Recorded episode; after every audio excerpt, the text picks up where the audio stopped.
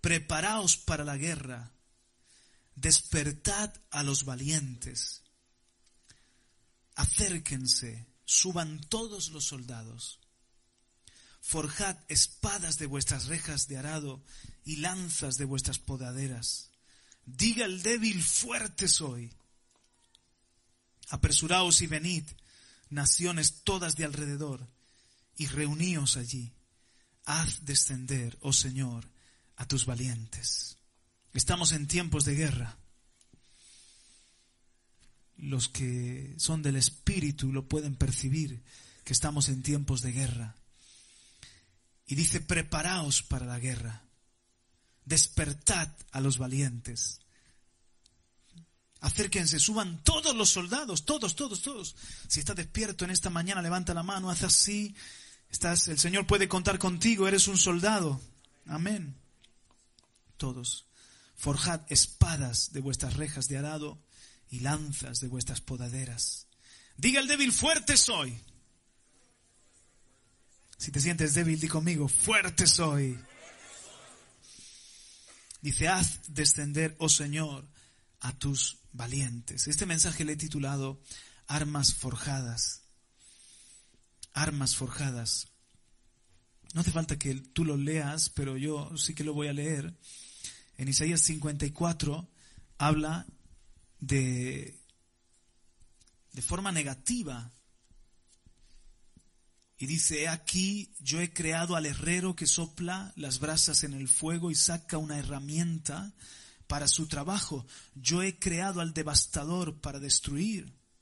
Ninguna arma forjada contra ti prosperará. Y condenarás toda lengua que se alce contra ti en juicio.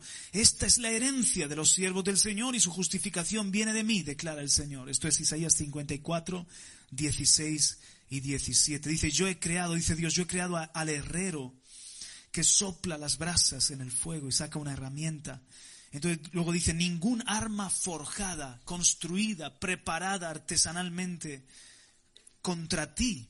El enemigo prepara armas específicas contra nosotros. Pero aquí hay una promesa para todos los siervos del Señor, que ninguna de esas armas, ningún plan, ninguna estrategia del enemigo va a prosperar contra nosotros. Si estamos sometidos a Dios, y vivimos en santidad, si vivimos en la luz de su presencia no hay ningún arma que vaya a prosperar contra nosotros. Ninguna maldición, ningún agüero, ni adivino, ni brujería, ni hechicería. No hay nada de eso que pueda prosperar contra nosotros. Dios va a cambiar toda maldición en bendición. Ahora, así como el enemigo tiene armas forjadas, en el reino Dios tiene sus armas forjadas. Dile al que está a tu lado, tú eres un arma forjada. Somos armas forjadas por Dios. Esta espada que tengo aquí que sirve de, muestra, ¡bah, qué espada más chula. ¿Me dejáis que me la lleve? Es de acero toledano. No tiene filo, pero esto, blandir esta espada no es... Hay que tener brazos, no como los míos, brazos bien fuertes. A Bolivia no entro con esto, ¿verdad que no? Esto es un arma forjada, es un arma preparada, no, no artesanalmente como antes se hacían, ahora las hacen industrialmente la mayoría, pero es un arma que nos recuerda, eh, las armas de, Toledo eran de las mejores del mundo. Y, el hombre ha sido herrero desde hace mucho, mucho tiempo.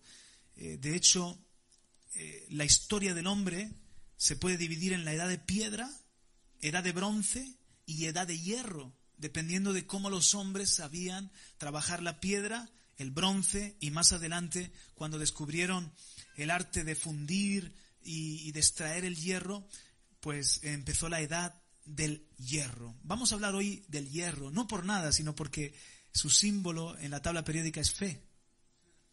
Entonces tenemos que hablar de fe, ¿no? Este es un mensaje de fe, es un mensaje de hierro.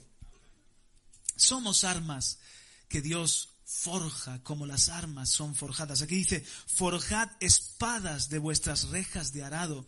Las rejas de arado, sabéis que los arados tienen sus dientes o tienen sus eh, hierros pronunciados para romper la tierra. Y aquí está diciendo, tomen esos hierros, esos arados y conviértanlos. Que un herrero convierta ese arado en espada. Y también dice, vuestras podaderas en lanza. Las podaderas también tienen su hierro para cortar. Pues con ese hierro de la podadera que tiene su vara, conviertan esa podadera en una lanza. En tiempos de guerra Dios precisa armas forjadas. Y aquí en España el Señor tiene sus armas forjadas. Alguien diga amén, aleluya. Es su iglesia, somos nosotros. Me venía esta mañana eh, algo que tiene mucho que ver con el mensaje y es sobre los violines Stradivarius, que los violines Stradivarius son carísimos, son, tienen precios astronómicos. No solamente porque el artífice eh, Antonio Stradivari, eh, Stradivarius en, en, su forma latinizada, él era un luthier y artesano inigualable que hizo esos instrumentos musicales con arte, con un barniz especial, con una pericia eh, singular, sino que los violines Stradivarius tienen esta singularidad también. La madera que utilizó Stradivarius para fabricar estos instrumentos, madera de arce y de abeto, fue talada de árboles que crecieron en un periodo frío, de frío extremo, eh, que en Europa se le conoce como el mínimo de Maunder. Coincide con la parte más fría de la, la, llamada pequeña edad de hielo o pequeña edad glacial que tuvo lugar entre los años 1645 y 1715. ¿Qué pasó en ese tiempo, en ese periodo? Que el Sol tuvo una actividad mínima y casi desaparecieron las manchas solares. El Sol eh, eh, no, no tuvo la misma fuerza. Entonces los fríos en la tierra fueron tan importantes como lo que les explico. Miren, eh, por ejemplo, el Támesis se congelaba. Y también el Ebro lo hizo en siete ocasiones en ese periodo. E incluso el Turia, aquí en España, se congelaba entre los años 1645 y 1715. Estas bajas temperaturas afectaron al crecimiento de los árboles. Los árboles crecían menos, pero más fuertes. La distancia entre sus anillos era más pequeña y estaba la madera más compacta era una madera mucho más densa de lo normal y hacía más fuertes los violines Stradivarius, que fueron fabricados con esa madera. Este es uno de los secretos del sonido excepcional que sacan los violines Stradivarius. Y eso nos habla de que en condiciones extremas, en condiciones duras, difíciles, se pueden sacar los mejores instrumentos, las mejores herramientas. ¿Has pasado en tu vida por pruebas? Uno dice, ¿por qué otro lo ha tenido tan fácil y para mí ha sido un camino tan difícil desde pequeño? ¿Has pasado por tiempos así de, de frío glacial, de condiciones adversas, desiertos en tu vida? En la mano del Señor todo eso se torna para bien.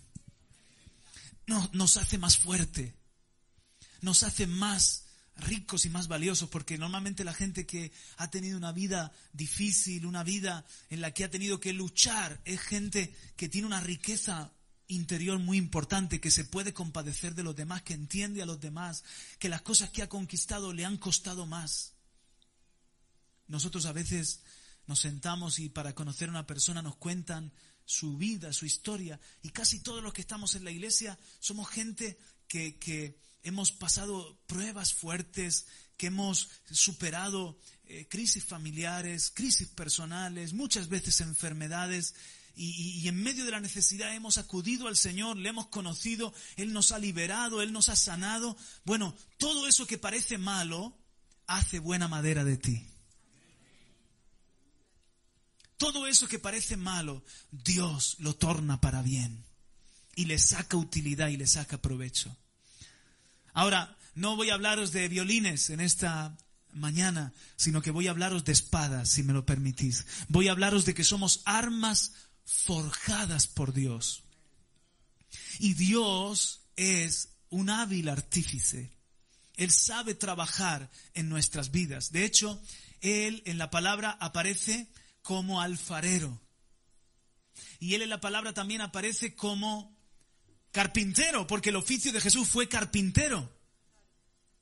Y podríamos seguir hablando en una forma más poética de cómo Dios es un gran escritor, de cómo Dios es un, eh, es un gran pintor, Dios eh, eh, tiene una habilidad, es un artesano, es un artista.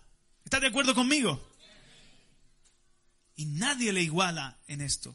Sin embargo, nos vamos a centrar en el oficio de herrero. Porque también Dios es el mejor herrero. Y os voy a decir algo que es profético. Para nosotros este mensaje es un mensaje profético científicos del CSIC, expertos en, en lenguas semitas, han descubierto recientemente que lo más probable, lo más probable es que el nombre de España viene del fenicio y ya. Hable fenicio conmigo un poquito. Y Span ya si estás tomando nota, es una I latina, guion, span, guion, y ya, pero con Y. Y span ya. Si lo dicen muchas veces a la España. España, España, España, España, ¿ve? Es, perdón. es España y en fenicio significa lo siguiente, tierra donde se forjan los metales. Tierra donde se forjan los metales. ¿Por qué? Bueno, si eres conocedor de la Biblia, sabrás que de Tarsis, de Tartasos, las naves de Tarsis venían cargadas de material, hierro, bronce y otros, otros minerales, otros materiales. Es decir, las, las costas de, España eran conocidas por sus minas, por la riqueza de sus montañas, por el hierro, el bronce y, otros materiales que se extraían. Los pueblos que habitaban en la península ibérica eran pueblos que eh, sabían forjar metales. Sabían forjar metales porque su tierra era tierra de hierro, era tierra de metales. Entonces, por lo visto, los fenicios comenzaron a llamar a España Hispanya, tierra donde se forjan los metales.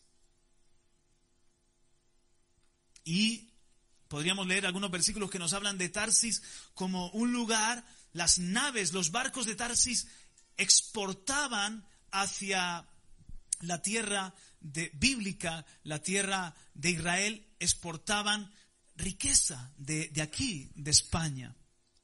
Pero, ¿por qué digo que es profético? Porque Dios sigue siendo el herrero que aquí en España forja los metales. Él aquí en España forja espadas, forja lanzas, forja flechas, forja jabalinas. Sus armas forjadas somos tú y yo. Y esto nos viene como anillo al dedo. ¿Por qué? Porque los españoles somos bastante duros. Para los hermanos más suavecitos y más blanditos, les va muy bien lo de que el Señor es alfarero. O carpintero incluso. Pero para los cabezones de la península ibérica, necesitamos que Dios sea herrero. Porque somos muy duros. Y tiene que trabajar mucho para sacar algo bueno de nosotros. Sin embargo, si nos dejamos forjar por Dios, el resultado final puede ser muy poderoso. Y con el hierro sacar una buena arma o un buen utensilio, una buena herramienta. ¿Puede darle un aplauso al Señor? Amén. Así que dile al que está a tu lado, hay esperanza para ti, cabezón.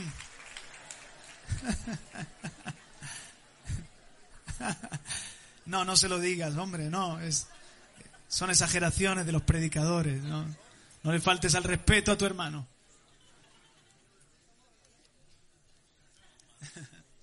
Y quiero deciros a los hermanos que venís de otras naciones, de Latinoamérica, de Asia, de lo que sea, que Dios te ha traído porque sabía que era durito también. Entonces ha dicho Dios, me lo llevo a una forja, me lo llevo a una fragua que se llama España, donde voy a ponerlo al rojo vivo para trabajar en su vida. Así que diga conmigo, tierra donde se forjan los metales. ¿Sabía que el oficio de herrero era uno de los más importantes en la antigüedad. Por ejemplo, Primera de Samuel capítulo 13. Y para no cansaros, os voy a dar un par de citas de cómo los, los herreros se, se, los llevó Nabucodonosor al cautiverio, porque a ver, es de lógica. Dejó, Nabucodonosor conquista Jerusalén, la destruye, la destruye. Deja a un rey que era un pusilánime, un cobarde, un hombre necio, se llamaba Sedequías, y lo deja allí al frente de las personas más desoficiadas, más pobres, menos peligrosas. Y en cambio, Nabucodonosor, mira qué astuto era, se lleva para Babilonia, se lleva para la tierra de los caldeos a los artesanos, a los carpinteros, a los herreros, a los príncipes, a los escribanos, a todos los que podían eh, eh, fabricar armas, por ejemplo, se los lleva para que no fabriquen armas. A todos los que podían eh, tener un poco más de nobleza o de inteligencia, se los lleva para echar mano de esa sabiduría y que no se le levante un pueblo dentro de unas décadas que le haga la guerra. ¿Ve la lógica? Así que los herreros son llevados al cautiverio. Esto está en Jeremías 29.2, en Jeremías 24.1 o en Segunda de Reyes 24, 14 al 16. Te lo repito, Jeremías 29, 2, Jeremías 24, 1, Segunda de Reyes 24 del 14 al 16. Los herreros eran peligrosos. Sin herreros no hay armas. Y ahora os lo voy a demostrar con 1 de Samuel capítulo 13, verso 19. Hermanos, todos tenéis que llegar rápido, el único que tiene excusa es Andrés. Andrés, levanta tus dos manos.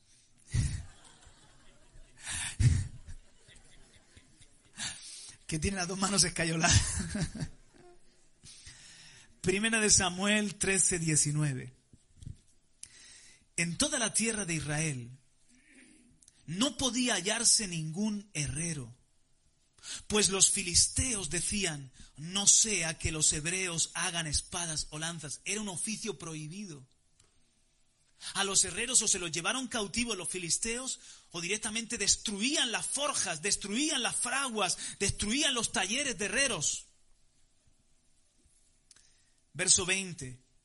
Y todo Israel tenía que descender a los filisteos, cada cual para afilar la reja de su arado. Hermanos, para afilar cualquier cosa tenían que irse a los filisteos su azuela, su hacha o su aguijada. El precio era dos tercios de ciclo, pagaban por la reja de arado, las azuelas, las horquillas, las hachas y para arreglar las aguijadas.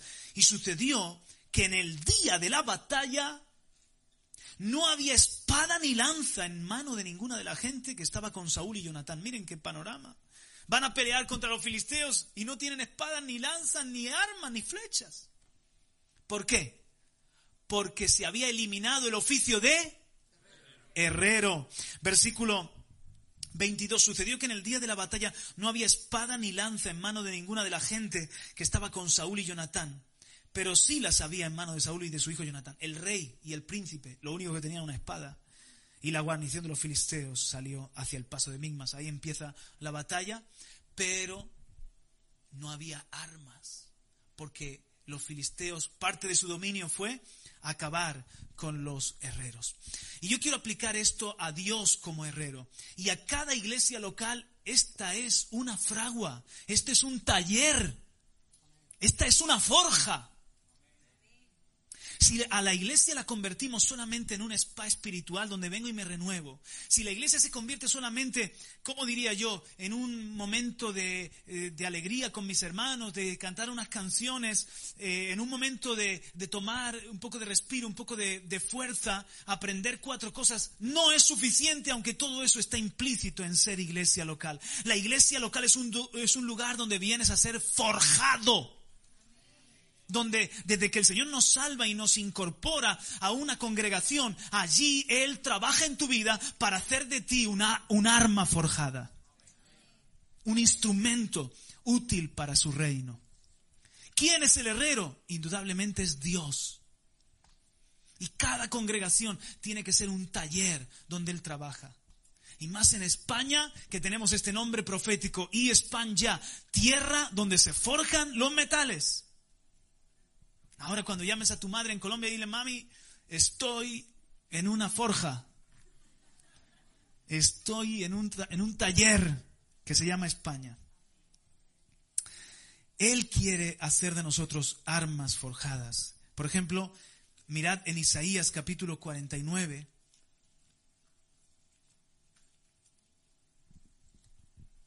Versículo 1 habla el profeta Isaías.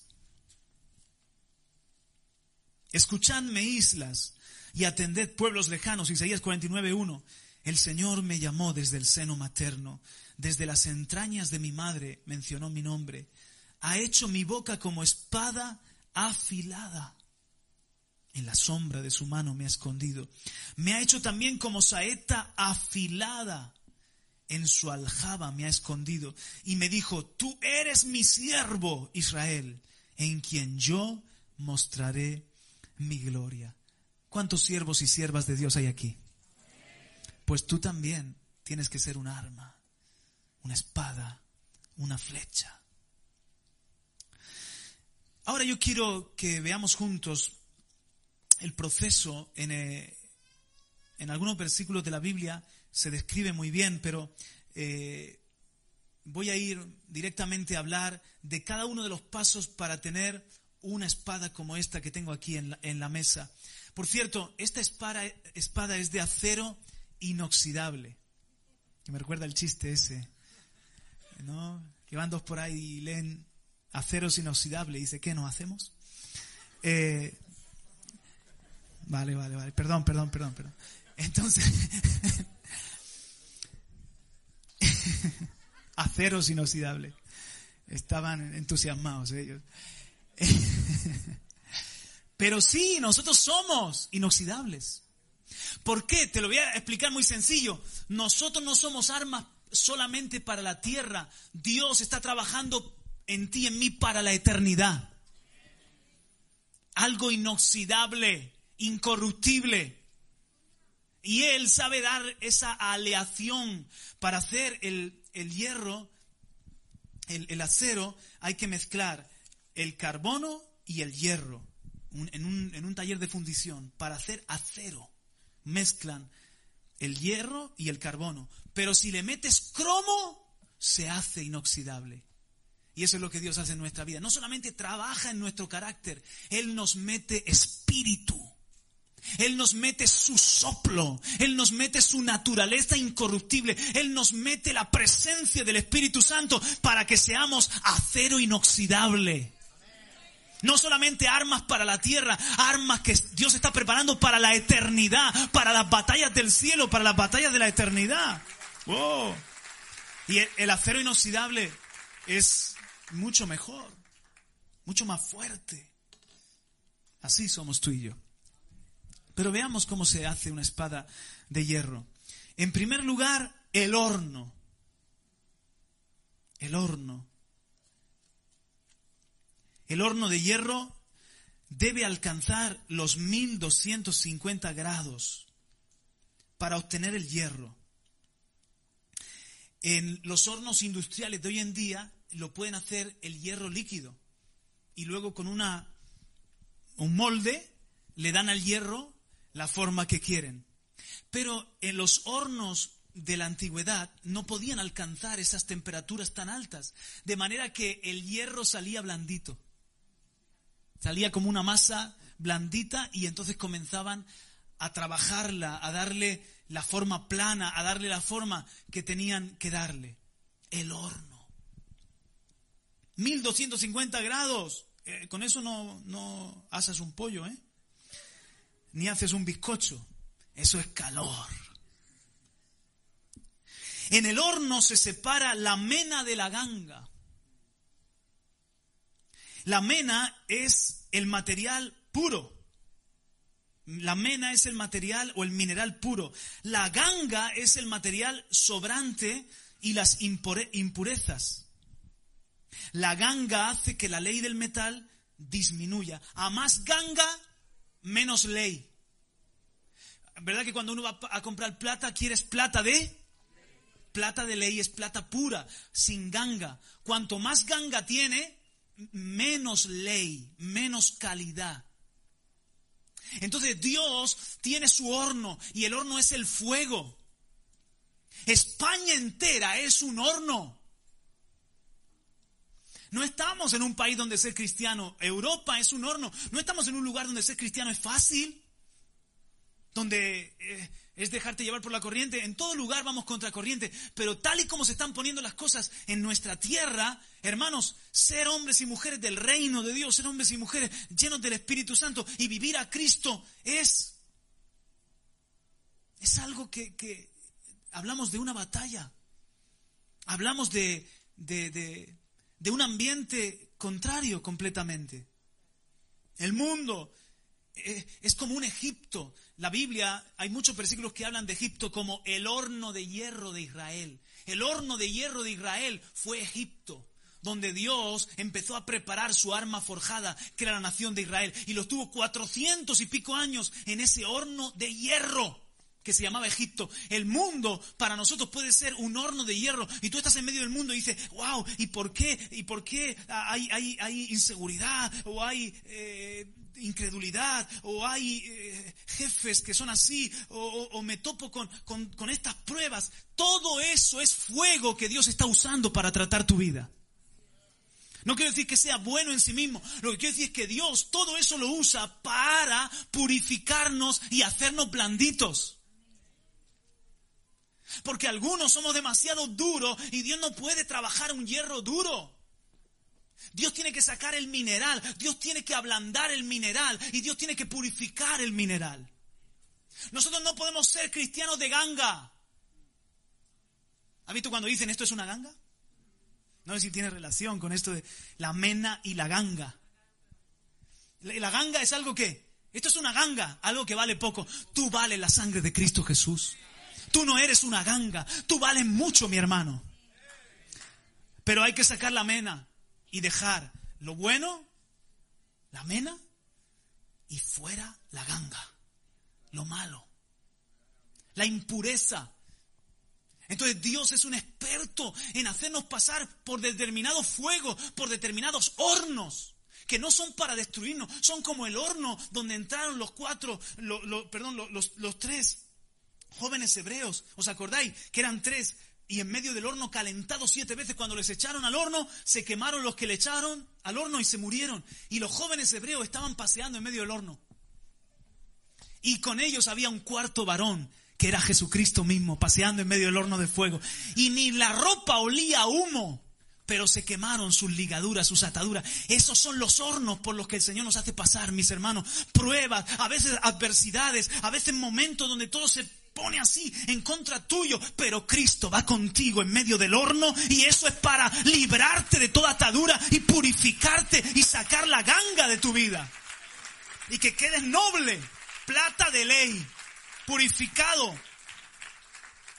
Dice, purificado en el crisol de la aflicción. Hay hornos donde la temperatura se pone fuerte. Si tú dices, Señor, ¿por qué está tan, tan fuerte esta prueba? Para hacerte muy blandito. Para sacar toda la inmundicia, la impureza. Para que Dios pueda trabajar luego en tu vida.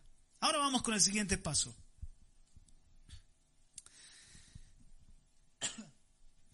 El siguiente paso es el martillo y el yunque. Jeremías 23, 29.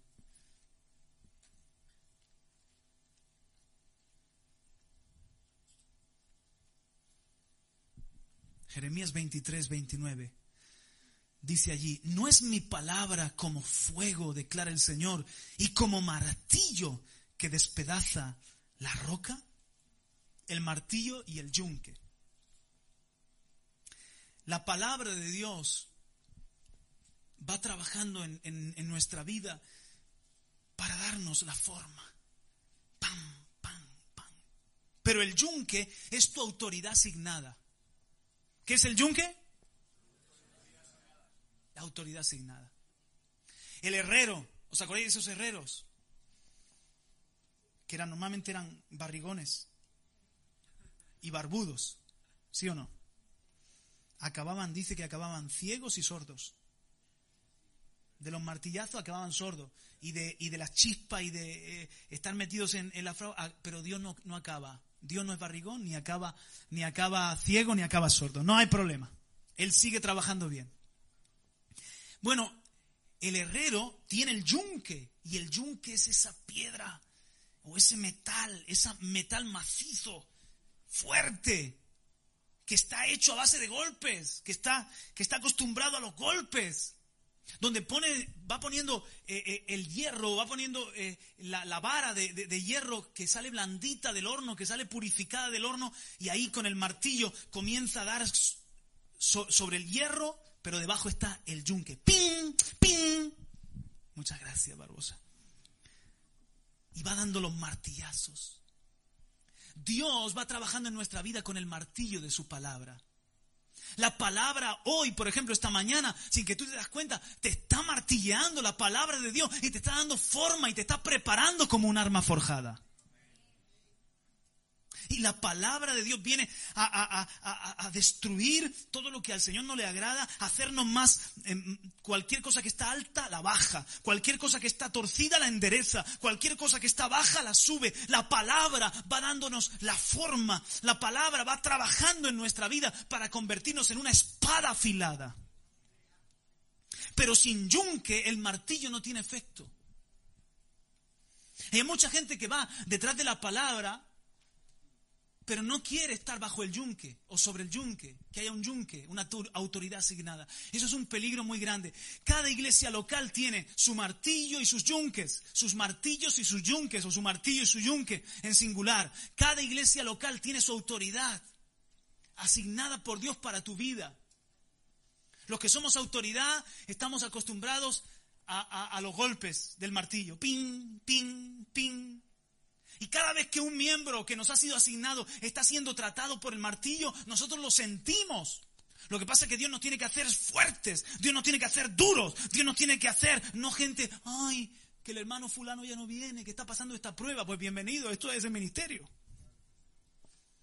Dios tiene sus trabajos, sus tratos, sus martillazos con la gente para hacer armas forjadas. No, no hacer gente floja, sino gente fuerte y gente dura y nos afligimos cuando alguien está siendo tratado por Dios, eh, nos, lo, soportamos y para soportar esos golpes y esa, esa responsabilidad, Dios tiene que convertirnos en yunques sólidos. Autoridad asignada. Hay quien no quiere autoridad asignada. Por ejemplo, para mis hijos yo soy su yunque. A veces a ellos les gustaría escapar de mí. A veces les, cogemos y decimos, ven, siéntate aquí. Empezamos a hablar con Enoch o con Rebeca o con los pequeños. Y ya, papá, ya, ya, ya entendí, ya, ya. Y, y les gustaría, no, no, no, ven aquí, ven aquí. Porque sigue el martillo. Ping, ping, ping. Es nuestra responsabilidad. La paternidad está para eso. Dios nos ha hablado en estos días de paternidad.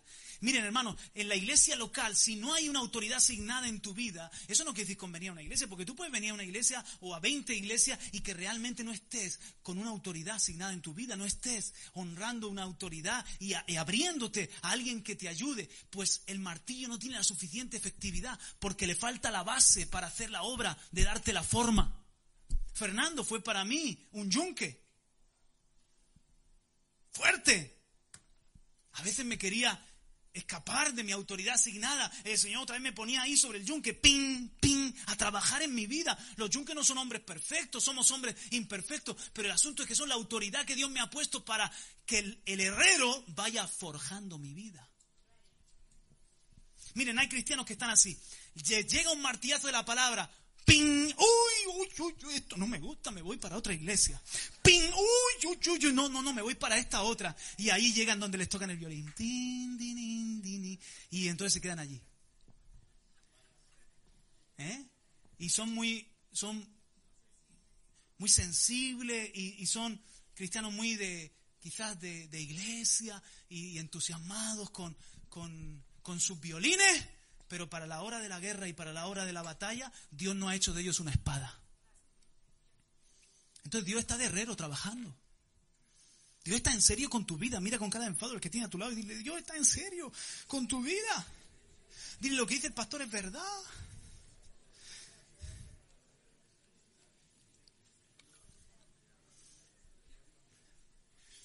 Y si tú dices, a mí no me gusta el yunque, yo te voy a decir una cosa, a mí tampoco me gusta hacerlo. ¿A ti te gusta hacerlo, Marcos?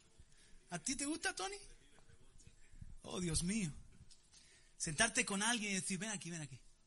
Dime una cosa. ¿Cómo es eso de que X y, confrontar o ayudar a alguien? A veces no es fácil. Es más bonito el violín Stradivarius.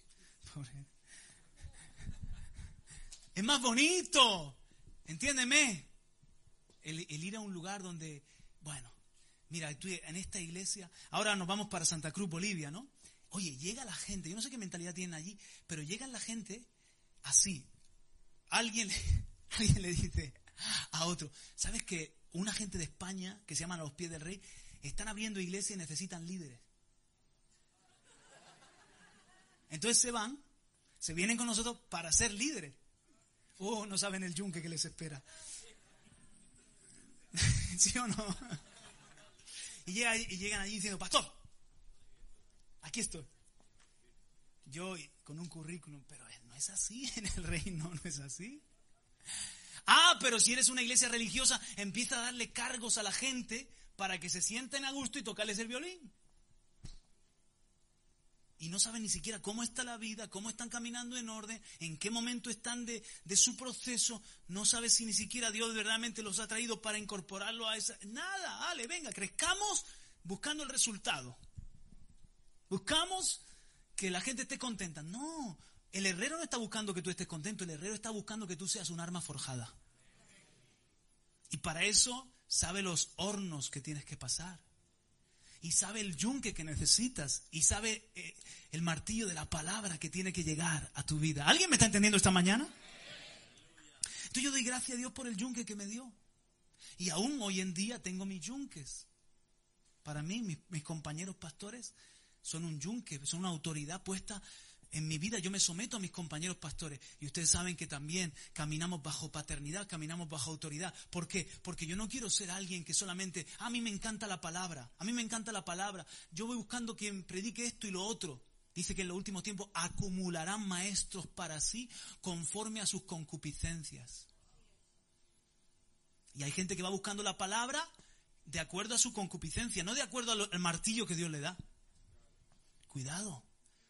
Entonces yo tengo que decir, Señor, yo necesito en mi vida autoridad asignada, paternidad, quien, quien me ayude en el proceso y además la palabra que viene a romper lo que está mal y que viene a darme la forma que tú me quieres dar. Amén. Avanzamos, hermanos. El martillo y el yunque. Luego viene el temple.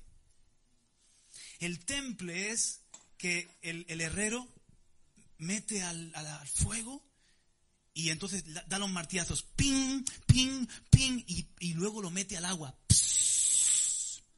o al aceite, y otra vez al fuego, y entonces otra vez al, yunque y al martillo, ping, ping, ping, y luego otra vez al agua, y va dándole temple. ¿Por qué? Porque descubrieron, y no les voy a contar cómo lo descubrieron, descubrieron que cuando un un arma que está al rojo vivo, un hierro que está al rojo vivo, se le mete luego en agua o en un líquido, en un principio no era agua, era sangre, por eso no les voy a contar mucho. Eh, descubrieron que ese metal al rojo vivo, al meterlo en un líquido frío, que luego lo hicieron con agua o con aceite, entonces se hacía más fuerte, el temple le daba más fuerza. Ese contraste de calor y frío, ese contraste, de fuego y, y, agua hacía que el hierro tuviese más fuerza, más solidez. Y cuando el herrero estaba trabajando salía una espada que no se partía fácilmente, que, que no se doblaba fácilmente, que tenía una resistencia por el temple. Entonces, ¿qué pasa? Que Dios es sabio y sabe darnos temple. ¿Y cuál es el temple para nosotros, Juan Carlos? Ah, Él no va a dejar que seamos tentados más allá de lo que podamos soportar, sino que juntamente con el horno de fuego, juntamente con la prueba, nos da la salida, nos da el respiro. Y, el temple es maravilloso. Yo he pasado por el temple. Es que tú estás en, en pruebas, en dificultades, pero así como son las pruebas, luego abundan las consuelas en Cristo Jesús. El temple es el agua del Espíritu. El temple es el aceite del Espíritu, es la unción de Dios. Hay momentos aquí en la reunión donde el Señor nos da con el martillo y nos pone fuego. Pero hay otros momentos donde viene el agua de su presencia que nos renueva, que nos refresca. La unción nos da el temple. Y yo he pasado por momentos difíciles en mi vida, en mi experiencia, en mi proceso. Pues te digo algo, en medio de ese horno cuando uno siente que está la cosa, dice, Señor, yo no sé si voy a poder soportar esta prueba, no sé si tirar eh, la toalla, de repente viene el consuelo, la palabra profética oportuna, el toque del Espíritu, un momento con Dios de, de, de, de agua fresca, de agua viva, y entonces ¡ah! eres renovado. Bendito sea Dios por su temple. Y eso dice, pero no he terminado contigo, Juan Carlos, y otra vez al fuego. ¿Cuántos encuentran temple en la iglesia? En la presencia de Dios. A veces estás ahí, en tu familia tienes un horno. En tu trabajo tienes un horno. En medio de, de, una persecución a lo mejor que estás pasando, es un horno. Pero llegas con los hermanos a una casa de bendición, a un momento juntos, a un momento así en la casa espiritual, y ahí el Señor te refresca y te hace más fuerte. Ay, dale un aplauso al Señor para resistir la prueba. Aleluya. Amén. Gloria a Dios. Ahora miren en Eclesiastés capítulo 10, porque vamos a, al último punto y es el filo. Ya tenemos la espada que ha pasado por el horno, por el yunque, por el martillo, por el temple, pero ahora viene el filo en, en Eclesiastés capítulo 10.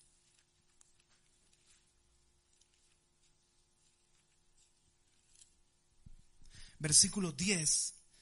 Vamos a ver qué dice allí.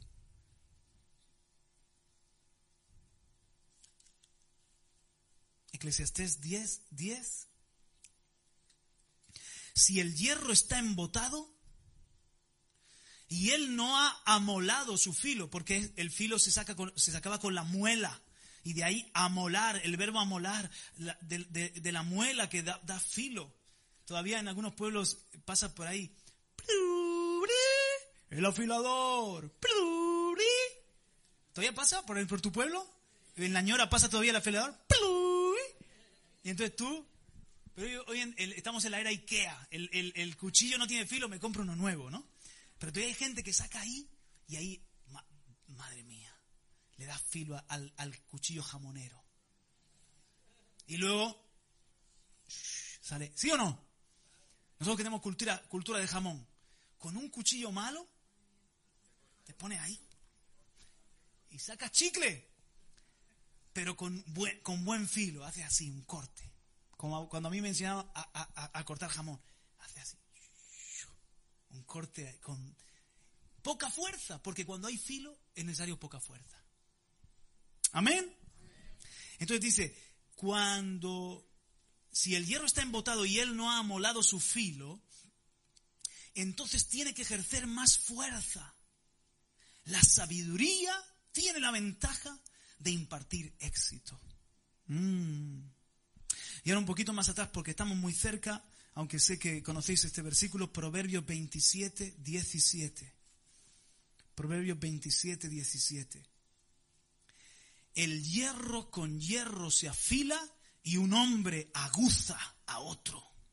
Otra vez, el hierro con hierro se afila y un hombre aguza a otro. Literalmente el rostro, un hombre afila el rostro de su amigo.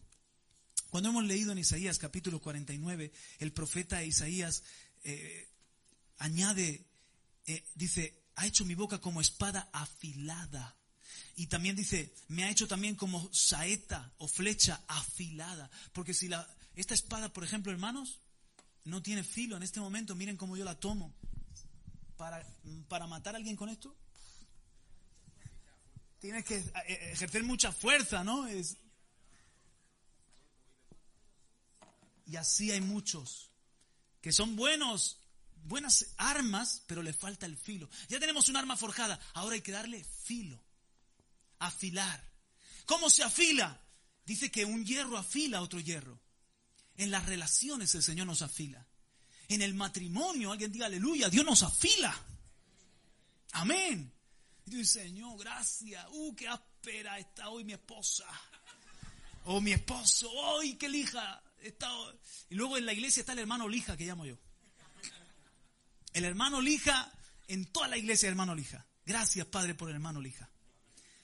Es muy importante el hermano lima o lija. No sé si lima se entiende también es, es, un hermano o es una hermana normalmente que, oh, tú dices, Señor, paciencia.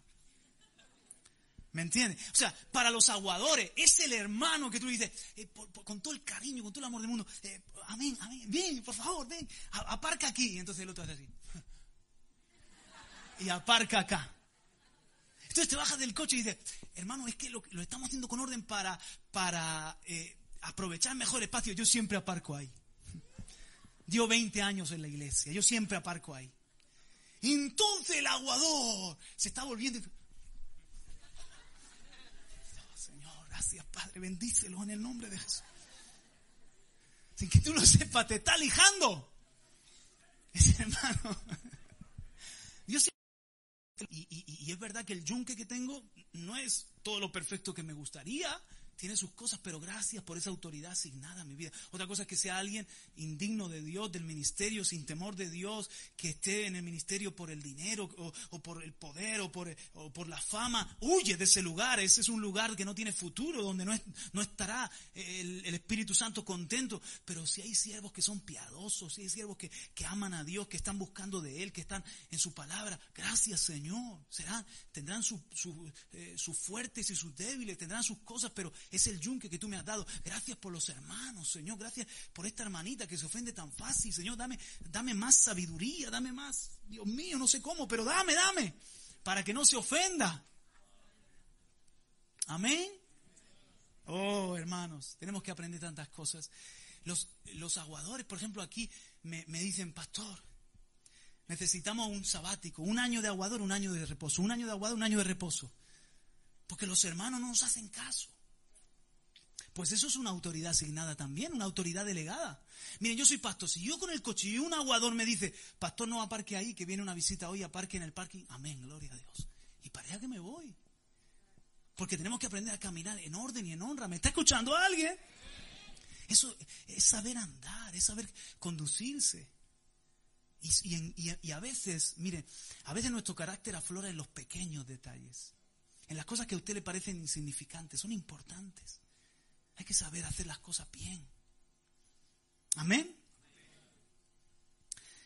Eh, me vienen algunos ejemplos a la cabeza, pero no quiero ofender a nadie. Entonces, vamos a seguir, vamos a seguir. Eh, eh, el hierro con hierro se afila. No solamente yo entiendo eso en el sentido de que hay alguien que está necesitando eh, mucha misericordia de mi parte y mucha paciencia, los frutos del Espíritu, porque tiene taras, tiene áreas ásperas en su carácter. Sino que yo también veo eso como, dice, el, el, hombre, el, el, rostro de un amigo afila el rostro del otro. Hay gente que a mí me inspira hay gente que a mí me reta. Hay gente que cuando estoy con ellos me, me, dan ganas de buscar más de Dios. Me dan ganas de ser mejor. Me dan ganas de parecerme más a Cristo. Son personas que, que, están forjadas por Dios, están trabajadas por Dios y que pueden ser para mí un, un, un, afilarme más. Dios ha traído estos días a los pastores Joel y Cecilia. ¿Cuántos se sienten más afilados?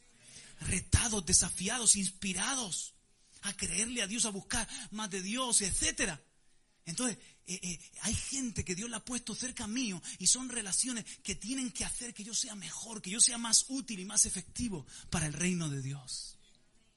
Ahí están los dos tipos de, de, muela o están los dos tipos de... Pero es en las relaciones. Hay otra cosa que nos afila. Hemos leído en Eclesiastés capítulo 10.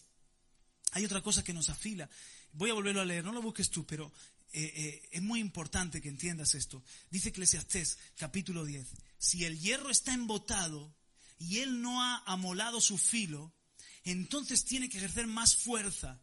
La sabiduría tiene la ventaja de impartir éxito. ¿Sabe qué usa Dios para afilar nuestra vida? Este libro. Porque aquí está la sabiduría de Dios. Y cuando tú estás con un corazón abierto, llenándote de, la palabra. Cuando tú eres un hombre de la palabra, estás afilado, estás listo para servir al Señor. Viene alguien y tienes filo para, no tienes que ejercer mucha fuerza. A veces no es eh, orar siete horas, a veces no es predicarle a alguien hasta el hartazgo, es, tener filo, es, es, ser un arma forjada, que has pasado tiempo con Dios en su presencia, que has pasado tiempo con la palabra y Él mismo, el Señor mismo te, te prepara y te da el filo. Dice el profeta Isaías, Dios me ha hecho como espada afilada, Dios me ha hecho como flecha afilada y me ha dicho, mi siervo eres tú. Mi boca la ha hecho una espada afilada. ¿Os dais cuenta, mis hermanos? La sabiduría tiene esa capacidad de darnos éxito, de darnos filo, de hacernos más efectivos, de hacernos más eficaces. Y la sabiduría está aquí en el libro de los libros. Sé un hombre de la palabra, sé una mujer de la palabra. Amén. Hermanos, y en definitiva, si os dais cuenta, para concluir, es imposible ser un arma forjada fuera del taller fuera del taller del herrero. Es imposible que Dios pueda trabajar con nuestra vida si no tenemos una iglesia local, si no tenemos un hogar de referencia, si no estamos eh, eh, eh, en esa fragua de Dios. España es una forja, cada iglesia es una fragua. Diga conmigo, España, tierra donde se forjan los metales. Diga conmigo, mi iglesia es la fragua donde Dios está trabajando mi vida. ¿Puede darle un aplauso al Señor? Amén. Aleluya.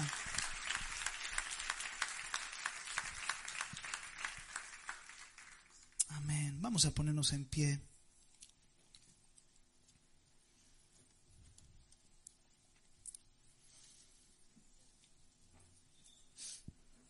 Y España. Gracias, Señor.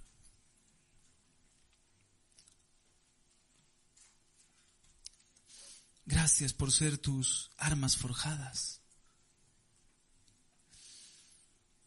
Gracias por estar trabajando en nuestra vida, Señor.